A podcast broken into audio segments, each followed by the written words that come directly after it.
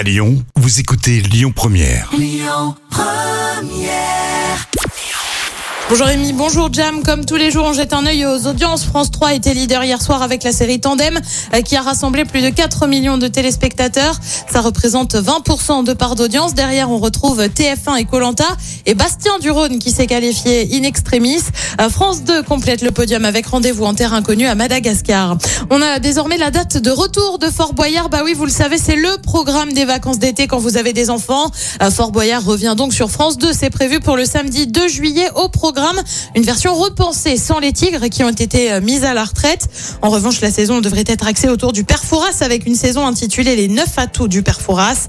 À noter aussi euh, l'arrivée de nouvelles personnalités comme Clémence de Colanta. Et puis après la version française, place à la version belge de Marié au premier regard. L'émission débarque sur M6 le 4 juillet prochain. Il s'agit de la cinquième saison de l'émission en Belgique. Le concept est le même qu'en France. Euh, Des gens qui ne se connaissent pas vont se marier et tenter d'apprendre à se connaître. En France, l'émission c'est en moyenne 2 millions et demi de téléspectateurs chaque semaine.